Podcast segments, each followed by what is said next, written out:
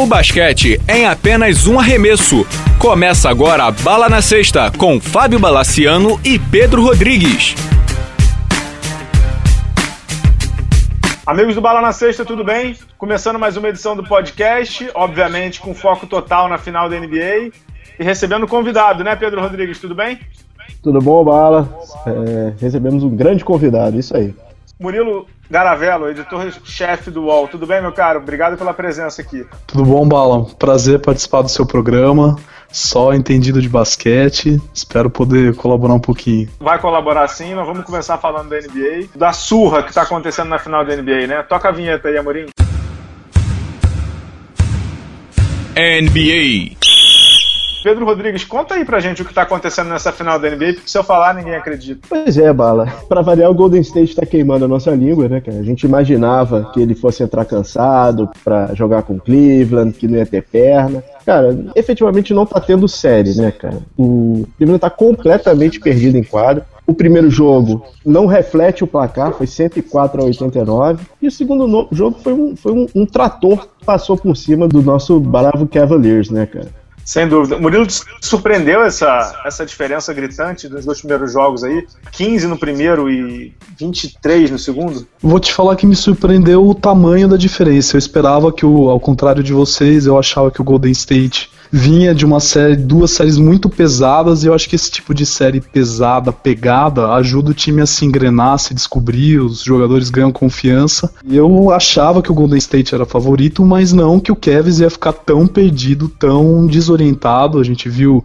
um LeBron James cometendo sete erros, se eu não me engano. Perdido, Kyrie Irving, na minha opinião, também como se diz, eu, não, eu não gosto de dizer essa palavra amarelando, mas parece intimidado, né? Um cara que não tá conseguindo se encontrar, não tá conseguindo jogar, que pareceu para mim nesse último jogo, parecia um jogo de temporada regular, assim. Não parecia que era uma final de NBA, não teve tanta tensão, não teve emoção, tem um time passeando e o outro impassivo, sem conseguir fazer nada, procurando respostas. Enfim, é uma série que até faz a gente ficar pensando quando será que a NBA vai acabar com essas conferências e vai simplesmente ordenar os times pela campanha, né? Eu sei que isso é um pouco ilusório, mas todo mundo queria ver uma final melhor, né? É, uma final como foi a final do Oeste, né, Murilo? Exatamente, como foi a final do Oeste, como foi o KC e San Antonio, como poderia ter sido uma série que tivesse os Clippers inteiros, né? E como não foram as séries do leste, né? Poucas vezes eu vi um, um playoff do lado leste tão fraco, tão poucos jogos interessantes. A gente viu o Cleveland passeando e a impressão que dá agora mais ainda é que passeou porque os outros times eram de fato, no mínimo, um nível abaixo do, dessas potências do Oeste. E o Golden State tá com o Curry discretíssimo. O Curry teve 18 pontos nesse último jogo, teve problema de falta, saiu cedo. E, cara, o, o time não perde a batida. É impressionante. Eu falei que foram 23 pontos de diferença, na verdade foram 33 pontos de diferença. E o incrível é que nesse jogo 2 de domingo, também em Oakland, o Cleveland abriu 21 a 19 no primeiro período. Ou seja, começou bem, mas é que depois aí virou um rolo compressor do Golden State. Eu concordo muito com você, Murilo. Mais do que o Kevin Love, que eu não esperava muita coisa mesmo, ele saiu com concussão na cabeça. Para mim, a grande decepção dessa série no Cleveland. Não vou nem falar de Jared Smith, porque não dá para chamar o Jared Smith de decepção, porque eu não espero nada dele. Mas é um sexto homem, né? É um sexto homem que de quem você não pode achar que vai ser o cara que vai levar o time, né? eu digo hoje ele é titular, mas é o eterno sexto homem, né? Exato. E, quem me decepciona muito mesmo é o Kyrie Irving. E tem uma estatística que chama atenção sobre o Kyrie Irving, que é quando ele está em quadra nesses quatro jogos de temporada contra o Golden State, o plus-minus dele, ou seja, quando ele está em quadra, o Cleveland perde de menos 42, ou seja, ele não está sendo efetivo. Tudo bem que do outro lado tem o Stephen Curry, que não é um, um ser humano desse planeta, mas o, o Kyrie Irving não está conseguindo encontrar nenhuma solução, nenhuma solução em quadra. E eu acho que isso passa pela defesa impressionante do Golden State, né? É sufocante, tira todas as alternativas, o time não consegue fazer aquela velha máxima de fazer a bola rodar, de... o Golden State tira todas as opções do outro time. E eu acho que uma coisa que está acontecendo também, que a gente vê o banco do Golden State dando um, um, pau, e a hora que começa a rotação fica maior a diferença, é que eu acho que o, o Cleveland não tem resposta para a escalação mais baixa do Golden State. Com a escalação mais baixa do Golden State, deixa o Draymond Green como cara mais baixo, e daí o Cleveland não tem ninguém com esse perfil, nenhum cara que seja um ala pivô mais ágil. Ele tem que botar o Shannon Fry, que não consegue, Kevin Love nem se fala, Mosgov não dá, talvez o Tristan Thompson, né? Mas enfim, ele pede arremesso aberto. Então é um xadrez que não parece que eu, eu não vejo onde, onde o Kevs vai tirar o coelho da cartola. Eu concordo muito com essa análise de não ter alas pivôs mais ágeis, e acho que isso é que fez o Oklahoma quase eliminar o Golden State, ou seja, o Ibaka ele é muito forte, mas ele também é ágil. O Adams também ele é muito ágil e também muito forte. Eles conseguem cobrir o perímetro, né? Eles, né? Que é uma coisa que eu, eu vejo o Cleveland não conseguindo fazer. E se eles cobrem o perímetro, fica muito aberto o garrafão. Tá um cobertor curto aí, né? É, e além de tudo, é, é um fator que a gente tinha chamado a atenção no, no último podcast, é que os pivôs do Cleveland não atacam a sexta. Então, para a marcação do Golden State, acaba não, não é a palavra não é fácil, mas é previsível o que o ataque do Cleveland vai fazer. Isso. E sendo previsível, os caras já sabem onde eles têm que cobrir. Então, eu, eu, concordo muito quando você fala que a gente não consegue ver solução aqui, né, Murilo? Aquela coisa, né? O LeBron começa a meter uma bola atrás da outra, mas aí do outro lado, se o LeBron meter uma bola atrás da outra, é só o Curry ou o Thompson ligarem a chavinha e começarem a fazer bola impossível. É, você vê um time que tem muitas alternativas, né? Tem alternativa até de onde você não lembrava mais, ninguém mais lembrava do Leandrinho, tava esquecido lá no banco nas séries anteriores. É, jogava um minuto ou dois de garbage time normalmente. E aí é um cara que entra e, e consegue. Ele não errou nenhum arremesso, ele errou, errou só um arremesso que ele tava no meio da quadra e estourar o tempo, né? Então, o Golden State tem muito recurso, tem muito de onde tirar. E o Cleveland, você começa a olhar, nossa, o Richard Jefferson nunca mais vai fazer uma partida que nem a que ele fez.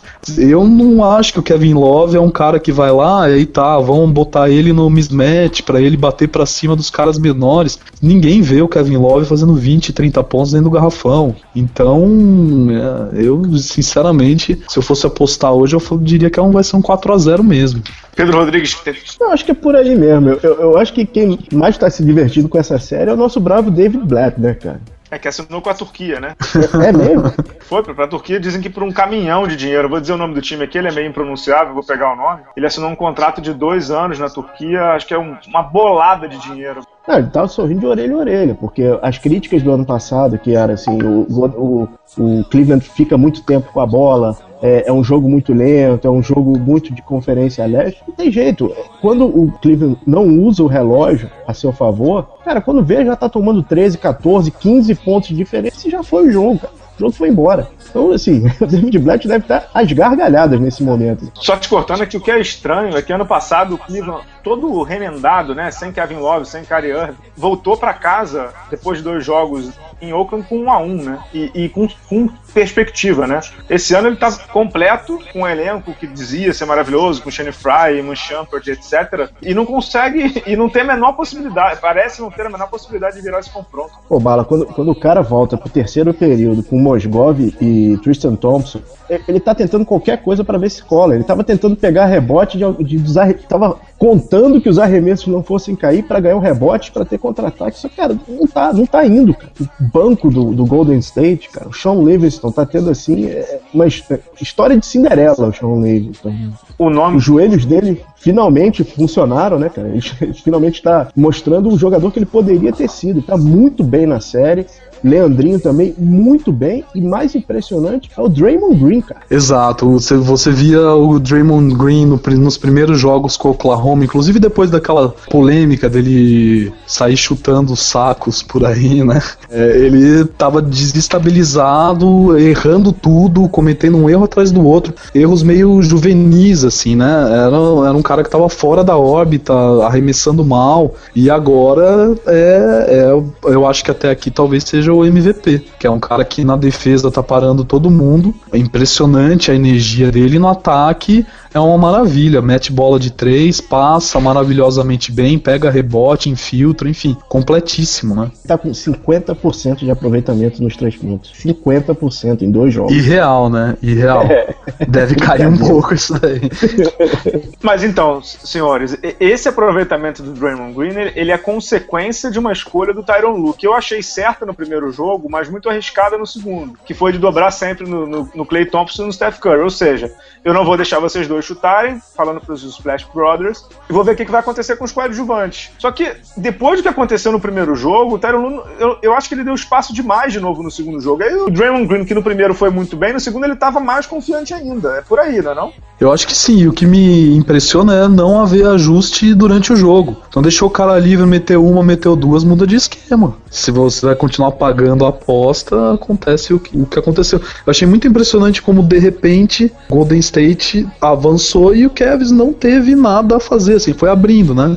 Sem resposta, sem mudança, sem, enfim. Só teve mudanças meio desesperadas, assim, né? É verdade. Pedro, te surpreendeu essa, essa não reação do Cavs ou faz parte do aprendizado de um técnico calouro? Fiquei muito surpreso. Eu fiquei surpreso também com a atitude do LeBron. Cara, eu não me lembro de ver o LeBron jogar mal um jogo de final assim há muito tempo. Acho que desde aquele primeiro jogo contra o Dallas, quando ele ainda estava pelo Miami, cara. Ele jogou muito mal. Uhum. Esse, o jogo passado ele estava muito mal. E, assim, uma coisa que você falou no começo, eu concordo inteiramente. Ano passado, Cleveland estava quebrado mas existia uma ponta de esperança que eles podiam fazer alguma coisa. Cara, psicologicamente esse time deve estar completamente abatido, cara, porque você não vê reação nos caras. E os caras, eles caem todas as armadilhas.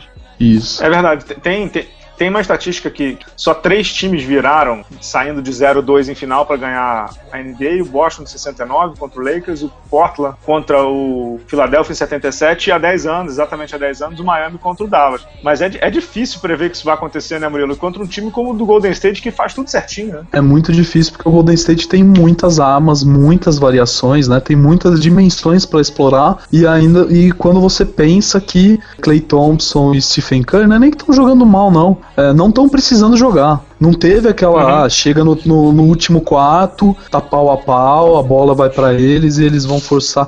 Não, simplesmente são armas que tá, o Kevin está contendo, a gente não precisa, vamos usar os recursos que o Kevin está nos dando e esses recursos estão sobrando. Então assim, haja jogo incrível do LeBron e do Kyrie Irving para neutralizar tudo que o Golden State ainda não, não, não fez. Então, eu acho literalmente impossível uma reação. Ah, o que a gente queria era ver o Cleveland Cleveland ganhando um jogo para A gente queria ver um jogo de, de final, né? Eu acho que essa é a pergunta mais correta hoje. Vai ter um jogo ou vai ser essa vergonha e no fim do ano a gente vai ver o Cleveland até. Eu acho, eu tava lendo até o Vonarovski, né, do Yahoo, já tava cogitando que se for essa vergonha, vai ter uma limpeza lá, vão despachar o Kevin Love, vão tentar dar uma reformatada nesse time. Tem dois fatos interessantes, Pedro, antes de você complementar, que é o seguinte: ainda tá cedo, a gente tá falando antes do jogo 3, e vocês vão estar tá ouvindo antes do jogo 3, provavelmente. Pode ser a segunda varrida que o Lebron toma numa final, e hoje não, não é improvável dizer isso. A primeira foi justamente pelo Cleveland lá contra o San Antonio Spurs, com um elenco muito pior do que esse que ele tá agora. E tem um fato também que não deixa de ser interessante, que é. Tudo bem que o Anderson não tá jogando, né? Mas seria o Anderson Varejão, brasileiro, ganhando a final pelo Golden State em Cleveland, em caso de varrida, né? Exato. Agora, bala. no primeiro jogo, aquela prancheta quebrada pelo Steve Kerr foi de irritação ou aquilo era jogada mesmo? não sei. Vindo do Golden State era capaz de ser alguma jogada combinada, né? Os caras acertam tudo. Foi, e ele estava realmente muito irritado naquele momento, né? Ele estava muito irritado naquele momento e me chamou a atenção nessa série ele falando muito com o Luke Walton durante a série, né? O Murilo também vê no, no jogo do League Pass, eu também tenho visto também nessa série. Ele bota aquele wire, né, Murilo? O som Sim. Do, e direto direto ele conversando com o Luco Alto. Você repara isso também, né? Sim, direto, direto. Tem algum perguntinhas para fechar sobre NBA, até para liberar o Murilo aqui, que cedendo seu tempo gentilmente aqui. É, Murilo, se tivesse que fazer alguma coisa pro Cleveland, a gente tá focando no Cleveland, obviamente, porque tá levando uma surra. Você tentaria alguma coisa diferente? Mudança em escalação, mudança em esquema, alguma coisa diferente ou não tem jeito mesmo? Olha, eu não vejo muito o que fazer não, cara. Eu acho que eu talvez eu chamasse o Kyrie Irving para uma conversa tentasse bolar alguma, algumas coisas para botar o cara no jogo no começo, apesar de que nesse segundo jogo as duas primeiras bolas foram feitas para eu tentaria colocá-lo em quadra, porque se ele não, come, não entrar num ritmo bom, começar a meter bola, eu, eu não, enfim, eu não vejo muito não. Eu vejo um, um, time muito melhor do que o outro e não queria ser o técnico do Cleveland agora, não. Pedro, alguma sugestão pro nosso bravo Tyron Lu, não? Só uma coisa, né? Quando você tem é, Andrew Bogut jogando o que tá jogando, cara, é, tá, fica complicado, né, cara? Ofensivamente, o Bogut tá indo bem, incrível isso mesmo. Cara, ele teve cinco tocos no último jogo, cara. É, tá foram muito... quatro em nove minutos. É, tá muito bem, tá muito bem. O Cleveland tem que fazer alguma coisa. Esse jogo 3 é jogo chave. Eles têm que ganhar esse jogo para ter um, um, fiapo de esperança e até mesmo mostrar um, hombridade, né? E... É, hombridade, com certeza. É, com certeza mesmo. O que eu faria, é meio loucura que eu vou dizer, mas o que eu faria, é meio, são duas loucuras. A, a primeira eu acho mais viável, a segunda não. A primeira que eu acho muito elementar é colocar o De La Vedova no lugar do Jerry Smith. É, para tentar parar alguém lá do, no perímetro do Clay Thompson ou Stephen Curry e parar com essa loucura de dobrar nos caras. E você só consegue parar de dobrar nos caras se alguém conseguir marcar um deles. E acho que o De La Vedova, até por não ser muito, digamos assim, tranquilo, ele iria até certo ponto no limite da maldade, no limite da bondade ou da maldade. Eu colocaria o De La Vedova no lugar do Jerry Smith, que não tá jogando absolutamente nada. E a segunda coisa que, isso eu acho que o Tyron Lu não tem estofo para fazer, mas eu tiraria o Kevin Love, que a gente não sabe nem se vai jogar por causa da concussão na cabeça, ele vai passar por exames nessa quarta-feira. Eu tiraria o Kevin Love para botar o Iman Shumpert no time titular, para botar o LeBron James para bater de frente com o Draymond Green, porque o Draymond Green tá dominando a série o Green tá dominando a série de uma maneira absurda e ele é literalmente o armador do Golden State. Então eu tentaria as duas, mas eu, eu não sou técnico e o Tyron Lu acho que não vai fazer nenhuma das duas. Mas você acha loucura total, Murilo, ou é viável? É que se ele bota o LeBron no Draymond Green, aí o Steve Kerr pode botar o Igodala pra jogar e daí quem que vai marcar o Igodala, né? Assim, é a história do, do cobertor curto, assim. Ele não tá querendo tirar também o LeBron muito pão, né? E por isso que eu digo, todas as vezes que eu penso no xadrez, eu, eu falo, nossa, cara, é muito sem, sem solução. O elenco do Golden State é muito rico e, e parece que o elenco do Cavs não tá moldado para enfrentar o Golden State. Você olha o Oklahoma, o Oklahoma tinha algumas opções para todas as possibilidades. O Spurs, mesma coisa. Agora você olha pro Cleveland, tá faltando esse cara, esse ala pivô mais ágil, né? É, uhum. Pouquíssima mobilidade. Aí você pega um time que nem o Golden State, tá morto. Para fechar sobre a NBA, o Stephen Curry anunciou que não vem para o Rio 2016, infelizmente confirmada a informação, divulgada pela. Acho que foi Sports Illustrated que divulgou nessa segunda-feira primeiro, depois ele deu uma declaração que não vem. Vai curar o joelho, isso é algo que a gente já tinha falado até no podcast, infelizmente ele não vem. Mas, Pedro, você acha que, você acha que a forma como ele tem jogado nessas finais, com muita lesão, é bem improvável até hoje ele ganhar o MVP das finais, né? Não, acho que para MVP das finais, acho que ele não leva, não. Ele vai queimar a nossa língua nesses últimos, nos próximos dois jogos, né? Mas é realmente ele, ele não tá, ele não tá tendo a melhor, como dizer, a melhor performance nessas, nessas finais. E nem tá precisando, né? Exato. Lembrando que não só o Stephen Curry, mas também hoje o Lamarcus Aldridge disse que não vem. É, Lamarcus Aldridge não vem, Chris Paul não vem, Blake Griffin não vem. Os Jogos dos Olímpicos perdem, né, Murilo, sem o Stephen Curry, mas é compreensível a ausência dele pelo lado do Golden State, né? Exato, ele precisa cuidar do joelho dele, é um cara que ainda tem vários anos de carreira pela frente, mas também tem lesões muito sérias no passado, então é mais do que justificável. Acho que os Jogos Olímpicos pedem o carisma, pedem o encanto, mas o time americano perde pouco, né? É. Se você começar a olhar as opções que eles têm, o Russell Westbrook vai ganhar uns minutos a mais. Eu acho que isso não é ruim para nenhum time do mundo. É ruim para o adversário, certamente. que vai levar uma porrada de enterrada na cabeça, algo que o Curry não faria, né? Tô exato, trocando bolas de três exato. por enterradas ferozes, não é ruim. Exato, contra-ataques, né? Exatamente. Murilo, muito obrigado aí pela participação, falando de NBA. Ver se a gente te traz mais vezes aí. Murilo, editor-chefe lá do UOL, obrigado pelo apoio de sempre e volte sempre. Foi um prazer enorme conversar com vocês, pessoas que entendem muito de basquete. E basquete é uma minha paixão desde pequenininho. Sempre que eu puder, eu tô aí para vocês. Um abração. Obrigado, Murilo. Valeu. Até as Olimpíadas aqui no Rio de novo. Falou, um abraço. Valeu, obrigado, cara.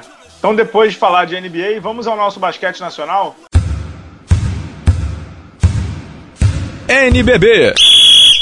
Pedro Rodrigues pegando fogo, literalmente, a final do NBB entre Flamengo e Bauru. Bauru ganhou o jogo 4, eu ia dizer em casa, mas é em Marília, digamos que é a sua casa, nessa final. Bauru ganhou de 94 a 81, num jogo que dominou inteiramente, né? Inteiramente, inteiramente mesmo. E agora, jogo 5, nesse sábado, 14 horas, aqui na Arena Carioca 2. É, vamos estar lá novamente, Pedro Rodrigues, certamente. Alguma observação sobre quadra, primeiro, Pedro? Sobre quadra, sobre o jogo jogo 4 especificamente. Há muito tempo eu não vi o Bauru tão aplicado, tanto na parte ofensiva quanto na defensiva. Muito bem, não deixou o Flamengo jogar, valeu o mando de quadra. Jogou muito bem. Jefferson muito bem. Robert Day muito bem. Uhum. Etzheimer muito bem. Cara, fez valer o mando de quadra. Não entrou em pilha de, de arbitragem e tal.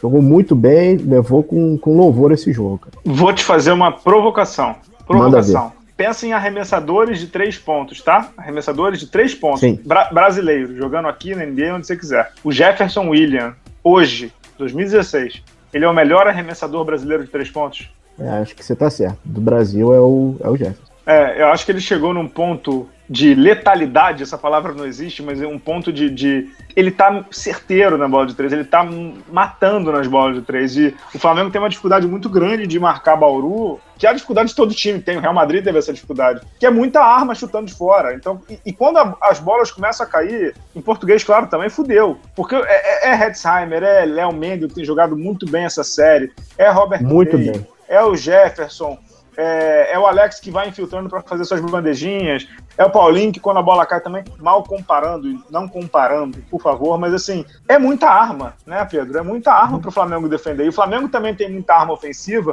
mas nem tantas de, de perímetro, né? Ou seja, de caras que incomodam marcando bolas de três, né? É, e de novo o Flamengo cai no, no, nos mesmos problemas que é, teve no, nos jogos que a gente viu. Sempre fica um, um, armador marcando um pivô alto. Sempre toma na cabeça, né? O Rafa Luz, coitado, ficou completamente perdido nas trocas, né? É, tem uma coisa que me chama muita atenção no Flamengo, mais do que a defesa, é o ataque ser muito. O Marquinhos. O Marquinhos é o melhor jogador brasileiro, na minha concepção brasileiro em atividade há muito tempo já, cinco anos aqui que ele é o melhor jogador brasileiro em atividade. E ele não é envolvido no ataque, a bola ele só é envolvido quando faltam cinco ou seis segundos, ele tem que jogar em um contra um. Eu acho muito pouco para quem tem o Marquinhos, assim. E isso literalmente é o que o Bauru pede, né? Ou seja, uhum. o Bauru, ne Bauru nega o passe para ele o tempo inteiro. No final, o Flamengo encontra uma forma de achar o cara, mas aí ele tem que ir para um contra um. E a gente sabe, a gente se cansa de falar isso aqui no podcast, Pedro jogadas de um contra um no basquete mundial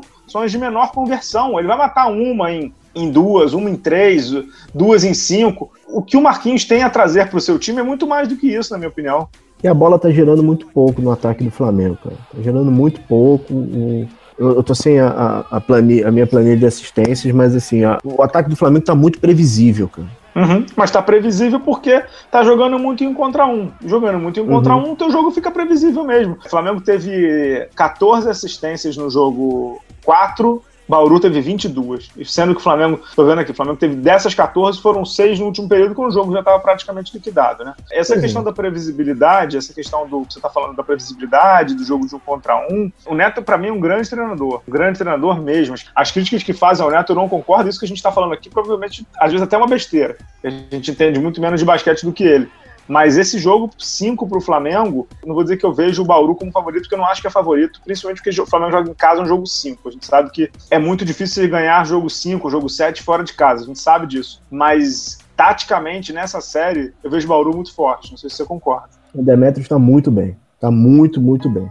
Isso daí concordo plenamente. Vamos falar de uma coisinha não muito animada, que é o lado de fora da quadra? Você ainda tem algum detalhe para falar de dentro da quadra? Não, antes do jogo, cara, eu tava vendo pela televisão, tava acompanhando a chamada pelo Sport TV. Uhum. E eu não sei se você viu, mas a, a, a, repórter avisou: olha, tá tudo, tá tudo ótimo aqui, a quadra tá sendo preparada e tal. Teve uma coisa chata que chegou um rapaz e, roub, e tentou roubar um notebook aqui. Não, né? não, não vi, falei, não vi. Aí eu, pô, cara, desnecessário isso, pô. Ficar falando. Só, só, é, é, uma cobertura negativa, é desnecessário. Tem, tem que ter uma agenda diferente, entendeu? O jogo tá tão legal, a série tá tão legal. E aí, cara, o que que acontece? Que que aconteceu? É, o que aconteceu foi que no meio do terceiro período, o Flamengo começou a reclamar de arbitragem o Ricardo Machado, fisioterapeuta do clube do, do, Rio de Janeiro, irmão do Marcelinho Machado, foi expulso, justamente expulso. E na saída, ele, ironicamente aplaudindo, nada de errado, alguém jogou uma pipoca nele, isso está errado, e um senhor de blusa laranja, identificado e acho que até expulso do, do ginásio, encostou, empurrou, use o termo que quiser. O fato é, ninguém pode encostar em um profissional que está trabalhando. Ninguém, ninguém pode encostar e aí, óbvio, o Ricardo Fischer ficou nervoso. O Ricardo Fischer não, o Ricardo Machado ficou nervoso, tentou partir para a reação, porque o cara ele decididamente não está entre os seres mais calmos do mundo e nesse momento não dá para ser calmo mesmo. E aí começou uma grande confusão. Inclusive está sendo divulgado pela Globo.com, é importante dar o crédito, Fábio Leme, repórter, que o Ricardo Machado ele recebeu choque elétrico. Tem até as imagens. As imagens são realmente muito fortes. Pedro Rodrigues, assim, eu não quero nem pensar em choque elétrico, porque não é possível, né? É, assim, Bala, eu vi aqui a foto, parecem mais hematomas pela queda. Não, É. não sei, porque realmente foi uma queda feia, ele tava saindo no meio da torcida, né? que já é temerário. Isso é um erro absurdo. Isso é um erro É. absurdo. Pois é, é uma coisa temerária e assim, você já tá pilhado, você tá perdendo o jogo, você foi expulso. E aí vai uma- um, um senhor de idade com criança do lado, sabe? Uhum. arma uma confusão daquela, o cara ficou transtornado, com razão, pô. Assim, na verdade, Bala, infelizmente apareceu isso na televisão, a gente ficou a minutos, segundos de ter uma batalha campal naquele ginásio, cara. Uhum. Porque a torcida do Flamengo chegou a se deslocar para conversar, entre aspas, com a torcida do Bauru. E os seguranças foram até, como dizer, é, solícitos em pedir que eles retornassem aos, aos lugares. Porque a coisa ficou estranha ali, cara. É, ficou. E aí, isso é uma coisa que a gente já conversou isso aqui, a gente tenta dar força para o NBB. Eu gosto do NBB, tento cobrir da melhor maneira possível, mesmo com as dificuldades. Só que tem algumas coisas no NBB, cara, que a gente tá em 2016 que não dá mais. Não dá mais, são erros assim primários, primários erros assim. Eu tinha uma chefe que ela falava assim, são erros sanitários, que tão básicos que são. Então, não dá para numa saída de quadra, eu falei isso no Facebook Live de, domingo, acho que você ouviu. Não dá para num clima que tá essa série e com o brasileiro, e o brasileiro não é cordial, como diria o José Simão, o brasileiro é um povo mal educado, e não é mal educado só no, só no basquete, não. O brasileiro é um povo mal educado porque é mal educado, entendeu? Então não dá para você, numa série como essa, em um momento como esse, num jogo 4, com o Flamengo podendo ser campeão, etc, etc, etc, você não pode botar em um ginásio grande, não é o Tijuca, Pedro, não é, é o Tijuca que a gente vai ver jogo lá. Não dá para você botar um profissional, nem, não digo nem do clube da casa, nem do visitante, não dá para botar nenhum profissional saindo por dentro, entendeu? Do ginásio. Isso é uma loucura, cara. Você tá passando no meio de torcedor. Acho que isso é uma- um absurdo, assim, um absurdo. Outra coisa que eu acho absurda. Colocaram o. É o Benito, né? Pra apitar o jogo de novo. Vou ver o nome dele aqui. Colocaram o Benito pra apitar o jogo de novo. Ele tinha apitado o jogo 3, ele foi apitar o jogo 4. O jogo 3 foi o que deu confusão, parece provocação, entendeu? É, é- assim, tem hora que eu falo assim, porra, não é possível. Eu, eu devo ser um retardado, que eu não tô entendendo a intenção, entendeu? É, eu não tô conseguindo compreender a intenção de se fazer isso. Aí eu fui na, na Liga Ouro, a gente já vai falar de Liga Ouro. Eu fui na Liga Ouro, o jogo do Vasco. Quem tava apitando lá? O Chiconato, que era o árbitro do erro grave da bola presa, que literalmente que apitou a bola presa. Então, assim, são erros que, na minha concepção, é tão elementar, cara. É tão elementar que deveria ser assim: os caras erraram naquele nível de, de arbitragem, não vai apitar até o final do campeonato, vai fazer reciclagem, vai fazer o diabo a quatro, você não pode apitar, entendeu? Desculpa, não é nem revolta. A palavra não é revolta, mas eu fico chocado, porque me salva, Pedro Rodrigues, não é possível. Não, assim, eu entendo a irritação, a gente se irrita porque se importa. Se realmente não se importasse, não, não tinha. Agora, a arbitragem já é um assunto, já, já foi um assunto delicado.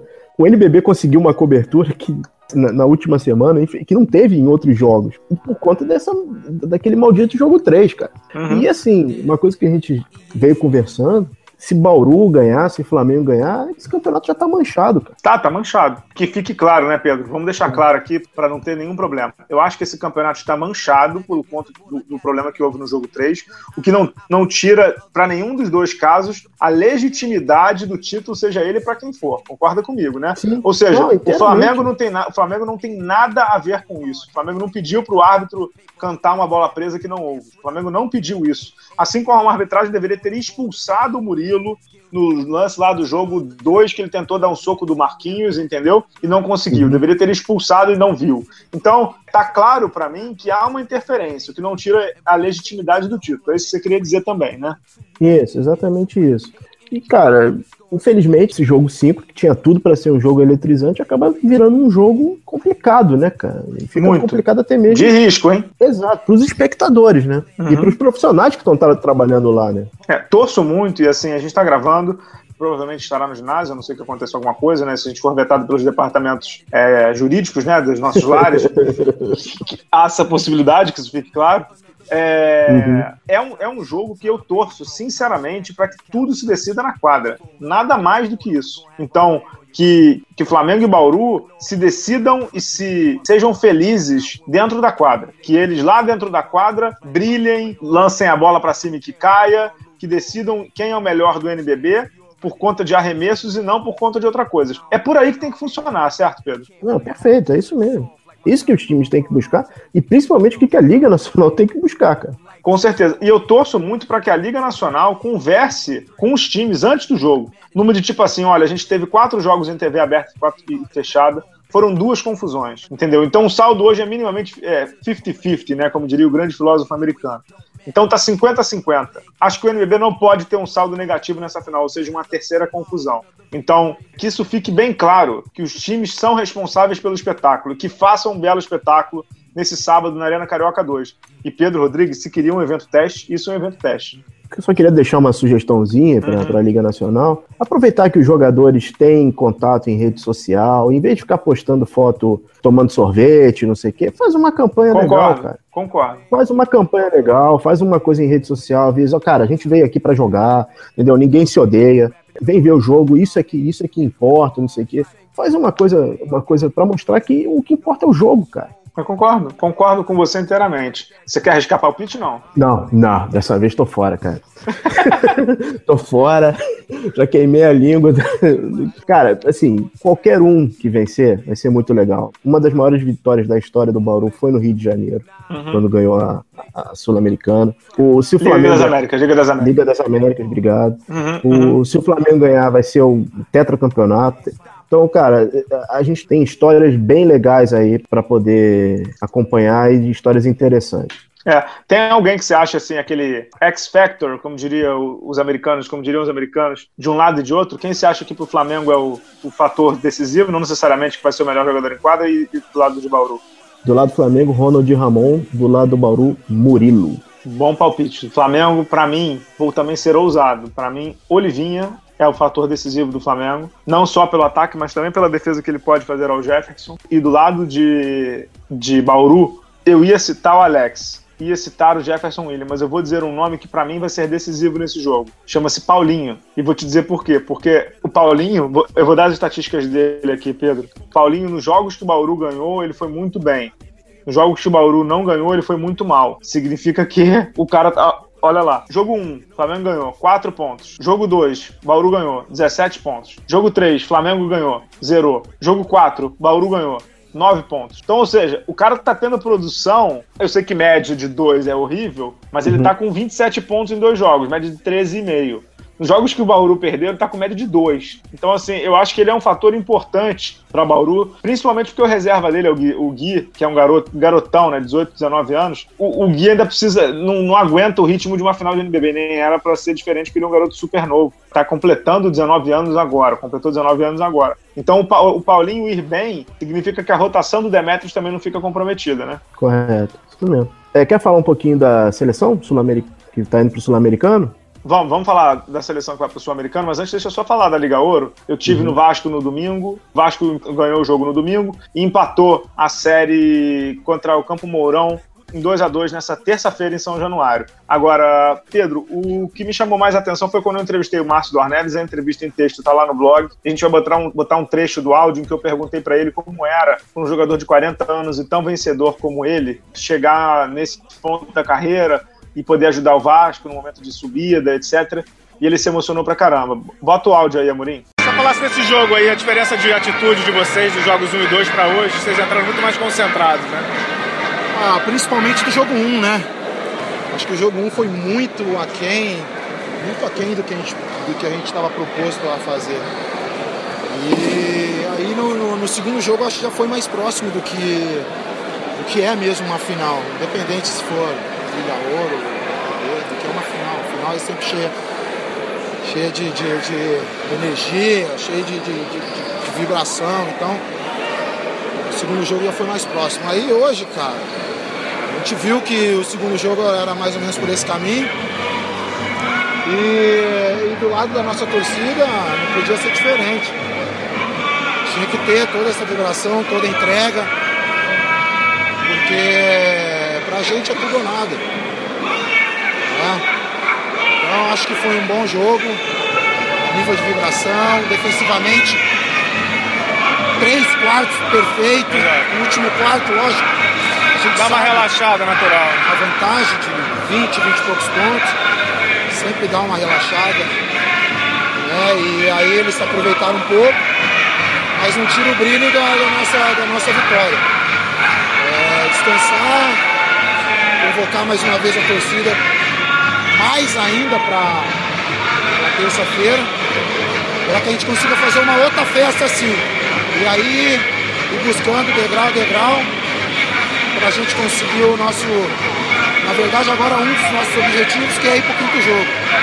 E aí depois conseguir o objetivo maior, que se Deus quiser, que é o título. Vou falar rapidinho, que eu sei que a galera tá te querendo tirar foto. Mas como é que é pra você, 40 anos, você pra um time querendo subir, como é que tá sendo pra você? Tá, até coloquei nas redes sociais, você era o cara mais, que mais pulava antes dos jogos, né? O teu, eu sempre exalto esse teu comprometimento, teu profissionalismo. É o que chama atenção pra caramba, né?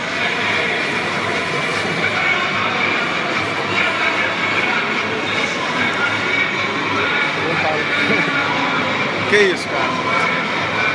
Tá pegando uma certa idade, né, cara?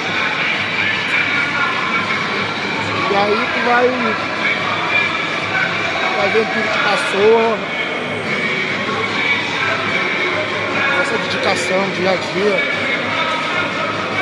Pra poder estar fazendo frente com essa molecada que tá vindo. Excepcional. E é cada jogo agora, cada ano que passa, cada momento desse, é, pode ser o último, né, cara? Justamente por isso que tu falou. Independente de. Eu acho que a gente tem muito. Não sei a palavra te dizer, mas eu acho que a gente tem muito. A gente pensa muito nisso, que. Ah, tem 40 anos, tem isso, tem aquilo, mas na verdade isso aí não, não importa nada. O que importa é a tua dedicação, o que importa é, é tu tá se cuidando, tu tá bem. E as pessoas não veem isso. Ou algumas até veem, mas eu acho que é essa, essa, esse desabafo assim é mais de, de saber que cada ano tem que estar se cuidando mais, cada ano tu tem que estar treinando mais porque o basquete cada ano se reinventa. Nosso jogo agora está muito físico. E é isso, cara. Eu acho que graças a Deus eu estou podendo ainda fazer o meu basquete, independente de idade. Ainda estou podendo ser útil. Tá longe de parar ainda, né? Bem longe, né? Ah, cara, aí é que fala, né? Eu acho que ainda dá para ir muito além, se cuidando. Lógico que não há, cada ano que passa a intensidade acaba diminuindo, mas, mas eu espero ainda poder ajudar muito aí o nosso basquete. É, independente de onde seja, eu espero poder estar fazendo muita coisa ainda, porque é, esse choro também, esse desabafo é, de, é, de, é o que eu sei fazer, é o que eu amo, é o esporte que eu amo. É o esporte que eu me entreguei faz 20 anos, 22 anos jogando. Então é, é isso, cara. É, é jogar basquete aí até onde, até onde me quiserem. Bacana, né, Pedro? O Márcio Dornelles, jogador tão vencedor, um dos, para mim, um dos melhores profissionais do basquete brasileiro, o cara comprometido com a causa esportiva, com a causa de ser atleta. É um depoimento bacana, né? É, muito legal e emocionante, cara. É, Liga Ouro tá sendo muito legal. Campo Mourão, eu vi os dois jogos, eu, eu não, não fui em São Januário, mas eu vi o, o jogo e também vi o jogo anterior. Série interessante, cara. Série bem interessante. Exato. Vamos fechar com seleção que vai ao Sul-Americano, então. A seleção que vai ao Sul-Americano, eu vou dizer aqui o regulamento, que é uma coisa incompreensível. É, essa, depois a gente tem que fazer um post no blog, Pedro, e fazer um podcast aqui para explicar. Vou chamar alguns caras que fizeram física quântica, entendeu? Porque agora, como a classificação mudou para a Copa do Mundo de 2019, é, os cinco primeiros vão para a divisão A do, da FIBA Américas e depois essa competição classifica para a Copa do Mundo. É difícil pra caceta, não vou nem tentar explicar aqui porque eu não vou conseguir tão rápido. Mas queria saber de você, Pedro, o que, que você achou da convocação, mesclando jogadores jovens como o Derek, o Davi, o Henrique Coelho, o próprio Gui Deodato, o Léo Mendel com jogadores mais experientes, como o próprio Olivinha, o JP Batista, o Rafael Mineiro.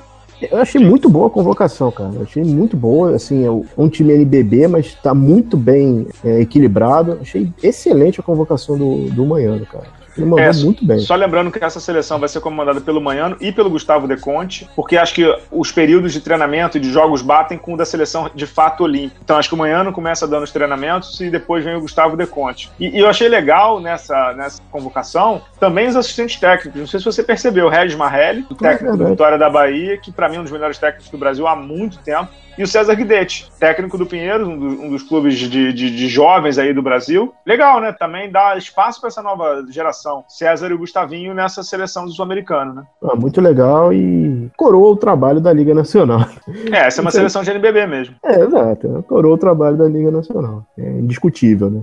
É, com certeza. Alguns nomes que não, não estão é, Danilo Fusaro está nos Estados Unidos treinando para draft, então por isso que ele não foi convocado. Lucas Dias operou o joelho, a gente ouviu isso aqui, né, Pedro, no Rio de Janeiro, de alguns, de alguns jogadores e de alguns. Ele operou o joelho e por isso não foi convocado. Pode ser que tenha uma chance na seleção olímpica, mas eu acho que essa operação no joelho tirou ele da Olimpíada, porque duvido que o Manhã não convoque ele sem nunca tê-lo testado direto para uma seleção olímpica. Eu gostaria de vê-lo, mas acho difícil do Manhã fazer. Mas tem alguns nomes ali que chamam a atenção positivamente, né? Humberto, está nessa Sim. seleção do Sul-Americano. O Léo Demetrio, que acabou de assinar com o Fuenlabrada da Espanha, também vem para essa seleção do Sul-Americano. O Léo Mendes, que está fazendo uma final de NBB riquíssima, maravilhosa também está nessa seleção. O Gui Deodato jogou muito bem por Rio Claro. O Davi, que para mim é o MVP do NBB do basquete cearense. Tem uma galerinha surgindo aí que, que vai, vai usufruir desse treinamento do sul-americano fortemente. A gente sabe disso, né, Pedro? E o Derek também, né? Que tá na lista, que é jogadoraço, né? Jogadoraço. É. é, e aí agora fica a expectativa para ver o que vai acontecer na seleção,